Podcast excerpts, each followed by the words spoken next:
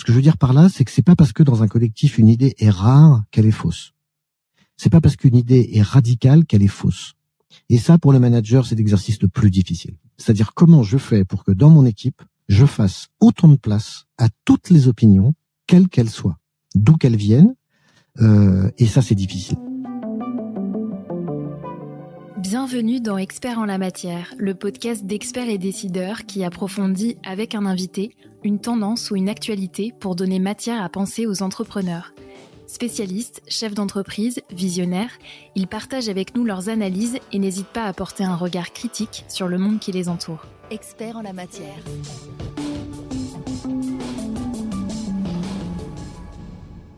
Depuis quelques années, la tendance du tout collectif a envahi l'entreprise dans la mouvance de l'entreprise libérée.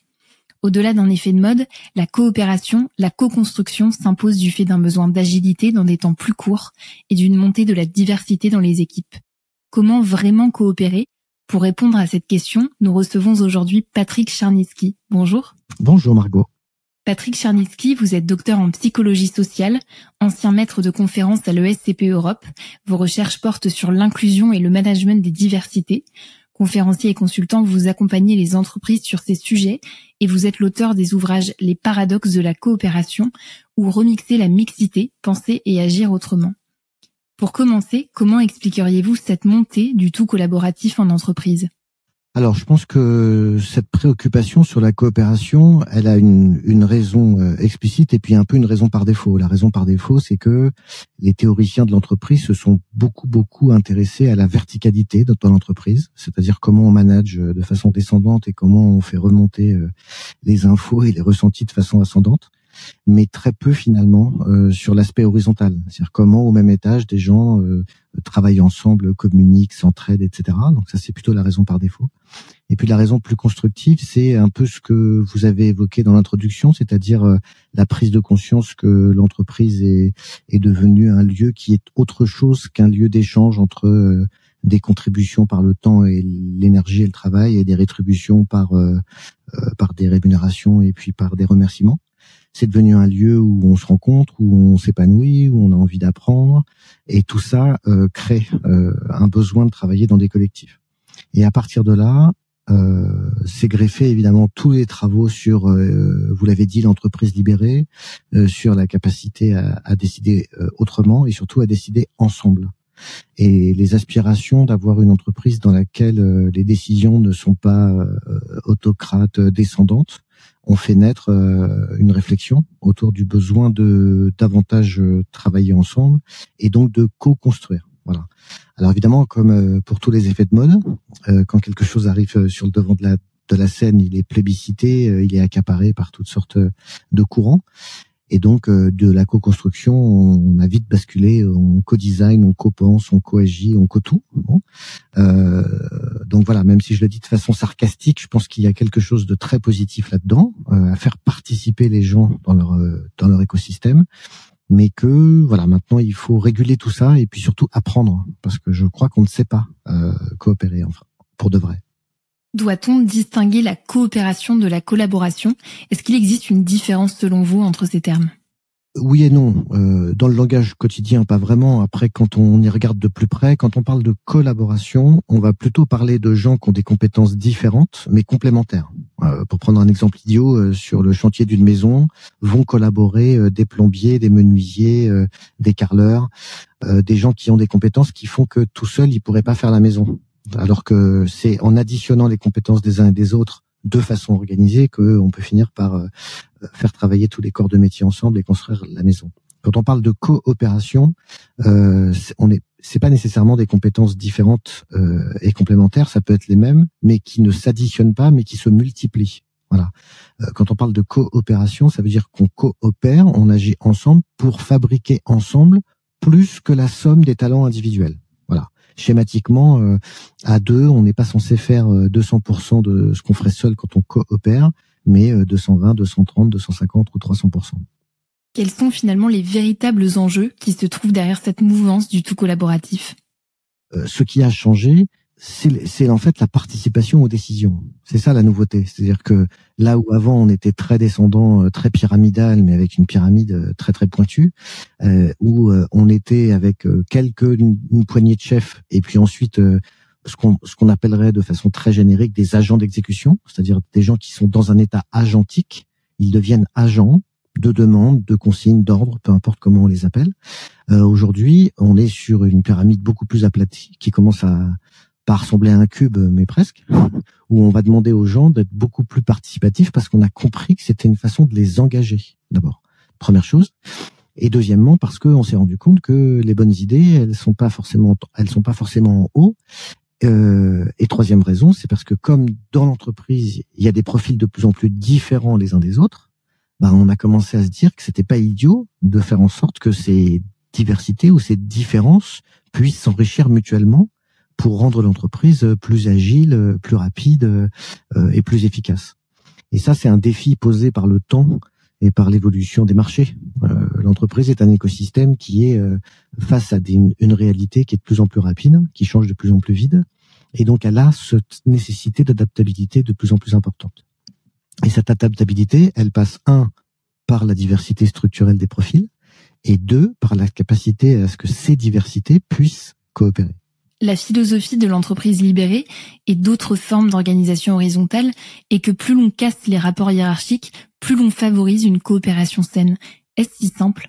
Alors c'est évidemment pas simple, sinon sinon on y serait tous. Et je crois que les bonnes solutions sont jamais les solutions les plus radicales. Donc on est toujours dans. Moi j'ai vraiment le sentiment que les solutions qui marchent c'est des solutions hybrides. Voilà.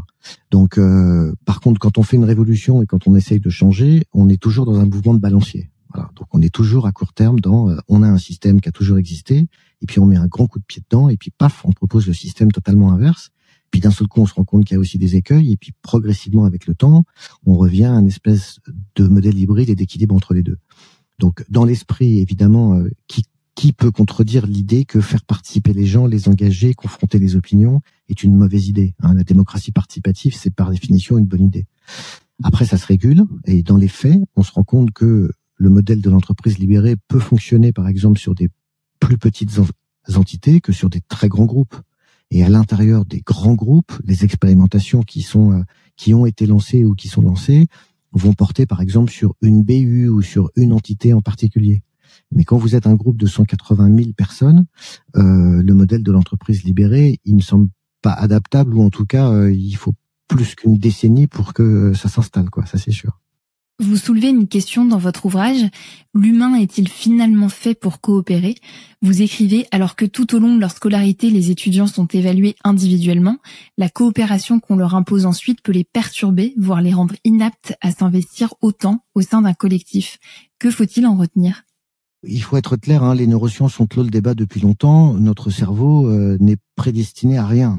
Euh, nous sommes euh, des êtres euh, nous héritons par nos gènes de caractéristiques physiques, anatomiques, euh, physiologiques. On, on hérite de rien en ce qui concerne notre personnalité, nos compétences comportementales, mentales, cognitives, émotionnelles, etc. Bon, donc si effectivement on fait le constat à un moment donné dans une société donnée qu'il y a une difficulté à coopérer, euh, ça ne veut pas dire que l'être humain n'est pas fait pour ça.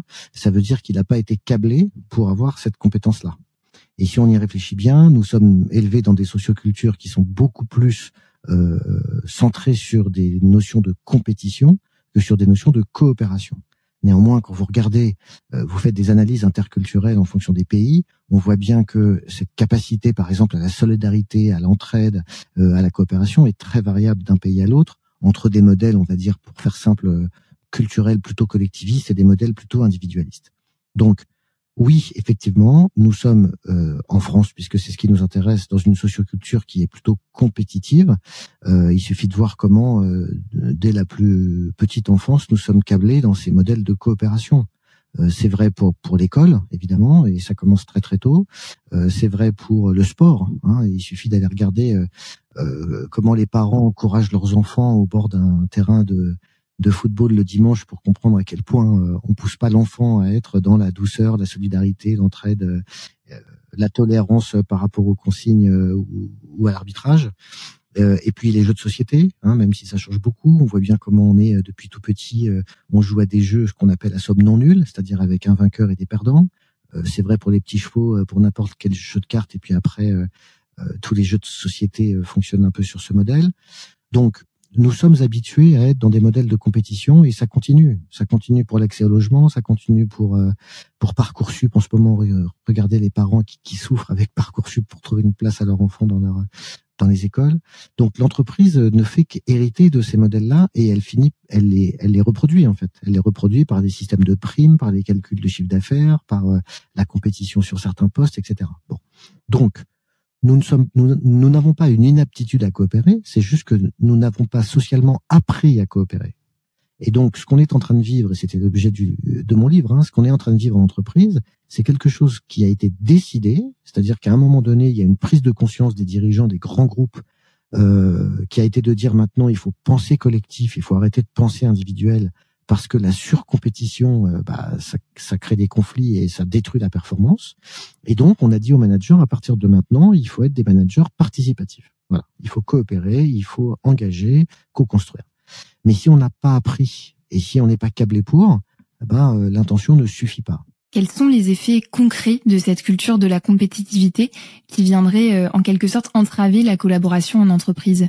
Prenons un exemple simple du chef qui a été élevé avec le, mythe du chef tout puissant, au sens propre du terme, polytechnicien, hein, à qui on a dit depuis toujours, celui qui réussit, c'est celui qui sait tout faire, c'est le meilleur, c'est celui qui a pas de faille. Bon, bah, si on vous a appris ça depuis tout petit, alors encore une fois, hein, par, euh, par euh, autre chose que, que les études, mais par les études aussi, euh, la tendance des chefs un petit peu à l'ancienne, c'est de c'est d'asseoir leur autorité et d'asseoir leur crédibilité par cette toute puissance totémique qui consiste à penser qu'on sait tout faire. Et donc, ça c'est un frein considérable à la délégation. Ça va être compliqué pour les chefs de déléguer une tâche. C'est-à-dire déléguer une tâche, c'est le début de la coopération. Euh, on me demande de faire un truc, euh, je suis pas le meilleur. En dépit du fait que je suis le chef dans mon équipe, je suis pas le meilleur. Eh ben, ça veut dire qu'il faut que j'ai l'humilité pour aller chercher dans mon équipe quelqu'un qui est peut-être plus jeune que moi, peut-être moins expérimenté, peut-être moins brillant, mais qui sur cette tâche-là sera meilleur euh, que moi. Mais vous voyez bien le problème. Si je vis cette délégation comme une faille dans mon autorité, dans ma crédibilité ou dans ma puissance, ben je le fais pas. Donc on voit bien que le réflexe de la non-délégation, souvent, euh, je veux tout faire tout seul parce que c'est ce qu'on m'a dit en fait. On m'a élevé en me disant si tu veux prouver que tu es le meilleur, il faut que tu saches tout faire. Hein, c'est vraiment, euh, sens propre du terme, le polytechnicien.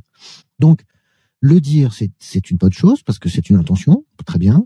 La difficulté, c'est de le faire. Et ça veut dire qu'aujourd'hui, les managers, les leaders ont besoin d'apprendre à coopérer, c'est-à-dire vraiment quelles sont les, les choses à mettre en place pour faciliter la coopération, et ils doivent comprendre quelles sont les dérives à l'absence de coopération. C'est-à-dire quand on coopère pas ou bien quand on coopère mal, quels sont les dégâts potentiels pour les décisions prises en entreprise? Trouver le juste équilibre entre bon sens organisationnel et naïveté intellectuelle, c'est tout l'objet de votre livre. Quels sont les écueils les plus fréquents? Oh bah, il y a plein de il y a plein de biais collectifs. Alors on s'intéresse beaucoup aux biais cognitifs hein, depuis quelques années. Vous, avez remarqué sur euh, comment je prends des décisions seul, hein, comment je fais attention à mes stéréotypes, comment je fais attention à ma première impression, euh, comment je dois faire attention au biais de l'impact de, de, mes émotions sur la rationalité de mes décisions. Donc le travail qu'on est en train de faire sur l'individu, euh, il faut le faire maintenant sur le collectif. Parce qu'en fait, le collectif peut produire beaucoup d'erreurs et parfois des erreurs plus graves parce que c'est précisément parce qu'on est plusieurs à penser la même chose qu'on se rassure sur le fait que cette chose est vraie. Voyez? Donc le biais le plus classique, c'est le biais de conformisme, hein, ou ce qu'on appelle le biais de faux consensus. Le biais de faux consensus, je vais vous donner un exemple simple. Euh, une entreprise fait un recrutement hyper important, le candidat a été vu en aveugle par quatre personnes, et puis ces quatre personnes se mettent dans une salle, et puis on fait un tour de table. On commence la réunion par un tour de table. Comment tu l'as trouvé? Et puis imaginez que les quatre, tout de suite, disent, il est vraiment super. Une fois que le quatrième a dit il est vraiment super, je peux vous garantir que la réunion, est terminée. Elle est terminée parce que aucun des quatre va émettre l'hypothèse qu'ils sont tous d'accord parce qu'ils ont tort. Ils vont tous se dire, bah, si on est d'accord, c'est qu'on a forcément raison. Hein c'est bien ce biais de faux consensus. Alors pourquoi on fait l'hypothèse qu'on a raison? Bah, D'abord parce qu'on s'estime mutuellement. Et que si on travaille avec trois collègues qu'on trouve brillants et qu'on estime, et que ces trois collègues sont d'accord avec moi, bah, ça veut dire que s'ils sont brillants et qu'ils me ressemblent, je suis brillant aussi. Donc il y a un espèce de flux narcissique à se faire du bien dans le fait de tomber d'accord. Ensuite, tomber d'accord, c'est éviter les conflits, donc ce qui est toujours plaisant. Et tomber d'accord, c'est gagner du temps. C'est-à-dire que la réunion, en 15 secondes, elle est terminée. La personne est recrutée. Sauf que on peut faire une autre hypothèse. Peut-être que ces quatre personnes pensent la même chose, mais en se trompant toutes les quatre. Et, pour, et comment ce serait possible?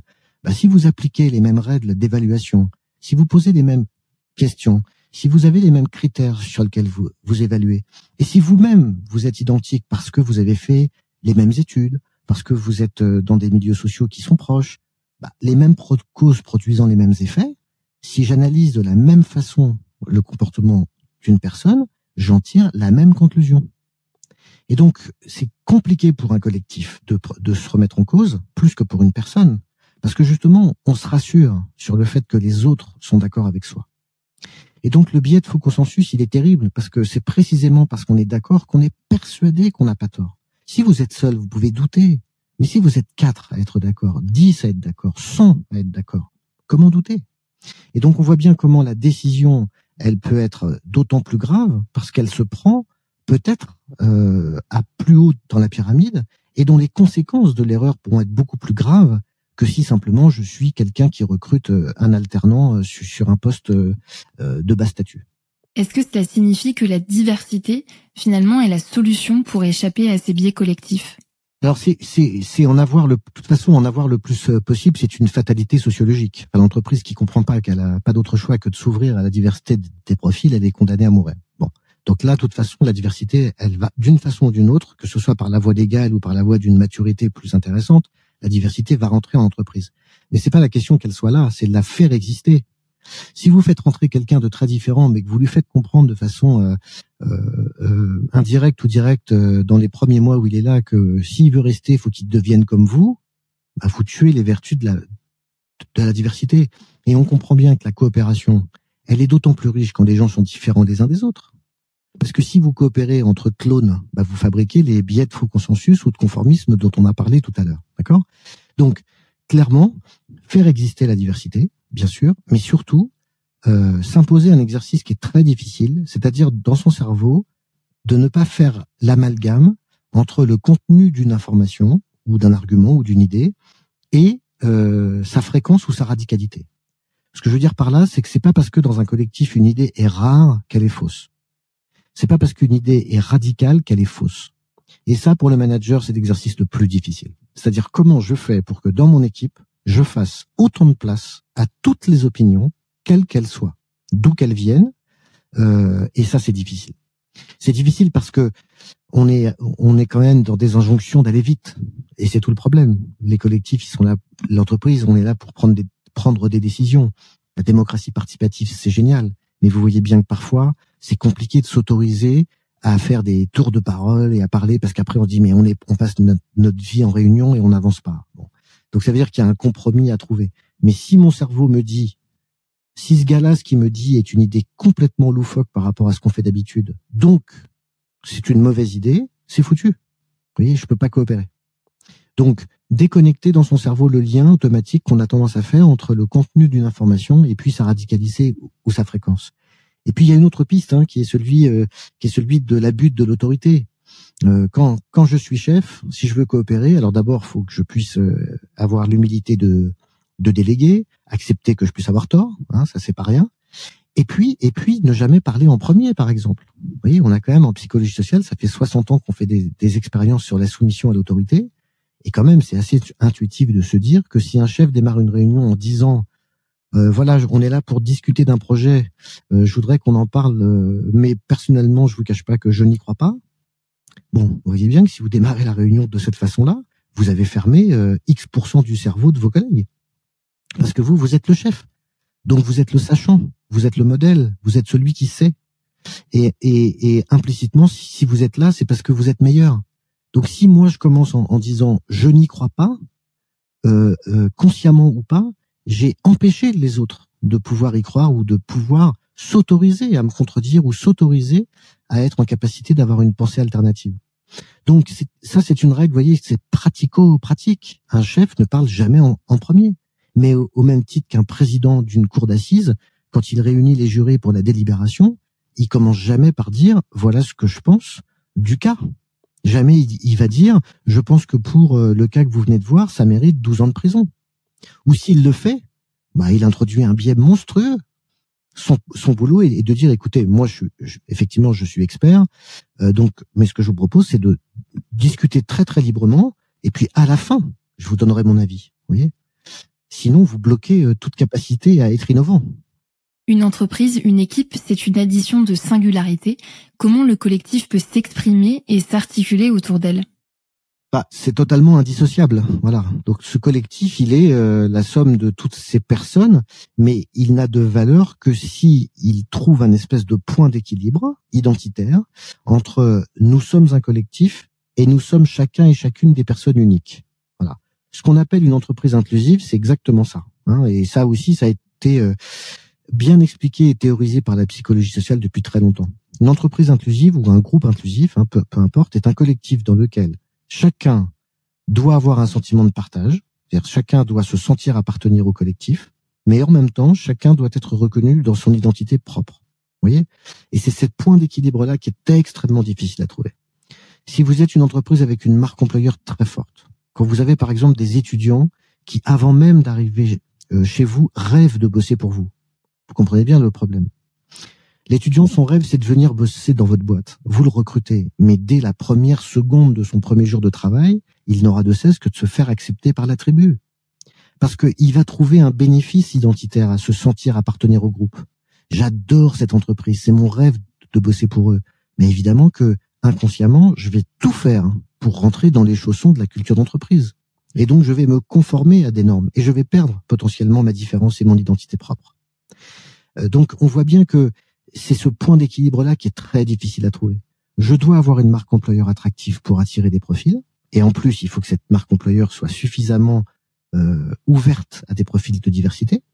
Mais en même temps, il ne faut pas qu'elle impose des normes euh, conformistes aux gens qui vont entrer dans mon écosystème.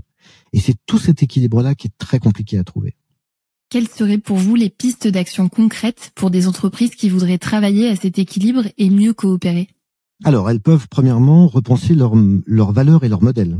Je veux dire, si vous, si vous mettez au cœur de votre modèle d'entreprise le respect des différences, si c'est la première phrase que vous associez à votre marque employeur et si c'est la première chose que, que, que le salarié entend quand il arrive, euh, tout de suite, ça change la donne. Hein. Euh, osez être vous-même. Vous, vous écrivez ça sur le, le fronton de tous les bureaux vous allez euh, alors évidemment faut que ce soit faut que ce soit incarné hein faut pas que ce soit euh, juste un morceau de de flûte à bec hein il faut que ce soit ce soit réel. Mais c'est ça le cœur du truc c'est comment je le mets au cœur de mon modèle. Après il y a un effet d'ancrage. C'est-à-dire que moi je dis à tous mes clients si vous voulez que ça marche il faut qu'il y ait un effet d'ancrage dès le process d'intégration. Un étudiant un salarié qui rentre chez vous il a une semaine de de process d'intégration. Il faut que le premier jour, il entende parler d'intelligence collective, de coopération et d'inclusion. Le premier jour. On t'a recruté et ce qu'on veut de toi, c'est que, évidemment, que tu puisses partager un socle avec nous pour qu'on puisse travailler ensemble, pour qu'on puisse se comprendre, bon. Mais en même temps, on veut que tu sois toi-même. Voilà. On veut que tu oses dire quand euh, tu trouves que l'idée n'est pas bonne, quand tu n'es pas d'accord, que tu oses nous proposer une idée, que tu oses euh, candidater sur un poste, que tu oses demander une, formation. Euh, donc il y a un effet, il y a un effet de précocité, enfin d'ancrage avec lequel on le fait. Il y, a, y a évidemment une question de valeur. Et puis après, ceux qui sont les plus porteurs de ça, c'est les managers. Donc le troisième niveau d'action, c'est former les managers. former les managers à l'intelligence collective, à la communication non violente, au droit à l'erreur, euh, au feedback. Hein, faire un feedback à quelqu'un, dire à quelqu'un euh, j'ai raté une mission, vraiment j'ai vraiment foiré la mission. Comment je comment je restitue à mon collègue? Est-ce que je commence par le négatif, par le positif? Euh, Comment je fais dans une un peu dans une logique de psychologie positive pour dire comme à un enfant, en dépit du fait que ton dessin n'est pas parfait, ton dessin est joli mais il n'est pas parfait. Voilà. Par contre, le fait que tu l'aies raté cette première fois, quand tu vas le refaire, peut-être qu'il sera encore mieux la prochaine fois. Et qu'est-ce que tu pourrais faire pour qu'il soit plus joli la prochaine fois? Voilà. C'est vraiment le, basique de la psychologie positive, euh, de ce qu'on attend aujourd'hui d'un manager un peu plus empathique, quoi. Pour conclure, quels sont les derniers obstacles selon vous à lever pour espérer améliorer sa manière de collaborer? Bah, Ce qui va freiner, si on essaye de synthétiser, ce qui va freiner, c'est d'abord les valeurs. Franchement, faut pas sous-estimer le poids des valeurs, le poids des rôles modèles, des trajectoires. Quand vous êtes dans des entreprises où vous avez cette mythologie de la trajectoire individuelle, vous savez, de celui ou celle qui a une trajectoire de malade, qui souvent d'ailleurs s'accompagne dès que vous, vous grattez un peu par euh, ah bah oui mais il a dû quand même euh, marcher sur quelques-uns pour y arriver aussi bien. Bon, donc toute cette mythologie de la de la trajectoire individuelle, elle est extrêmement nocive. Voilà. Ensuite, effectivement, ce qui peut faire frein, c'est l'homogénéité des profils. Là, très clairement, pour coopérer de façon intelligente, il faut que les gens soient différents et soient autorisés à être très très différents. Donc, on va d'autant plus réussir à coopérer si on s'ouvre à des profils qui sont différents euh, les uns des autres. Voilà. Et puis euh, probablement que la troisième, euh, le troisième frein, c'est le fait qu'on ne rémunère pas assez, ou en tout cas qu'on ne récompense pas assez le collectif. Moi, je crois vraiment que, alors ça change, hein, mais de plus en plus d'entreprises commencent à comprendre que un bon système, c'est ce qu'on appelle aujourd'hui des modèles de coopétition, c'est-à-dire où vous créez à la fois une espèce de compétition saine pour stimuler les énergies individuelles, mais à la fois de la solidarité euh, entre euh, les membres du système pour créer de la coopération. Et pour ça, il faut que le salarié soit reconnu, voire récompensé sur les deux niveaux. C'est-à-dire quels efforts individuels j'ai faits et qu'on se rende compte, et quels efforts collectifs on a fait ensemble et qu'on s'en rende compte. Et c'est en travaillant sur les deux, deux étages que, que ça marche. Aujourd'hui, je crois qu'on survalorise encore trop la performance individuelle au détriment de la performance des collectifs. Et donc l'individu, bah, qu'est-ce qu'il fait? Il, il va choisir euh, ce qu'il euh, il va choisir ce qui l'arrange. Vous voyez, je, euh, un exemple vraiment idiot, mais vous avez une fiche de poste et vous accomplissez des tâches pour la fiche de poste. J'étais en entretien avec un monsieur il y a pas longtemps qui me dit, bah moi c'est pas dans ma fiche de poste, mais je suis quand même plutôt doué avec avec Excel. Et ça m'arrive le soir de dépanner des collègues euh, en dehors de mes heures de travail ou pendant mon déj, alors que c'est pas à moi de le faire, mais je le fais quand même. Sauf que, sauf que tout ce temps que je passe et toute cette énergie, personne ne le voit, personne ne se rend compte. Parce qu'il n'y a pas de, il y a aucune façon de le faire savoir et que ce soit reconnu, soit par des gratifications euh, type remerciement, soit par des primes ou soit par euh, de, de l'avancement. Bon, au bout d'un moment, vous voyez bien qu'il se dit, bah, où est-ce que je mets mon énergie, quoi? Est-ce que je mets mon énergie sur euh, sur ce qui est visible, reconnu et ce qui me rapporte, ou est-ce que je mets mon énergie à perte sur des trucs qui ne sont pas euh, identifiés? Donc si si à un moment donné les actes de solidarité, de coopération, d'entraide, euh, de, soutien moral, si tout ça au, au bout d'un moment n'est n'est valorisé d'aucune façon, bah vous pouvez pas imaginer que les gens le fassent. Tous les podcasts de la chaîne Experts et Décideurs sont disponibles sur le site expertetdecideurs.fr et sur toutes les plateformes d'écoute. N'hésitez pas à vous abonner, à laisser votre commentaire et à liker. La chaîne Experts et Décideurs est une production France Défi réalisée par Circomplex. Experts en la matière.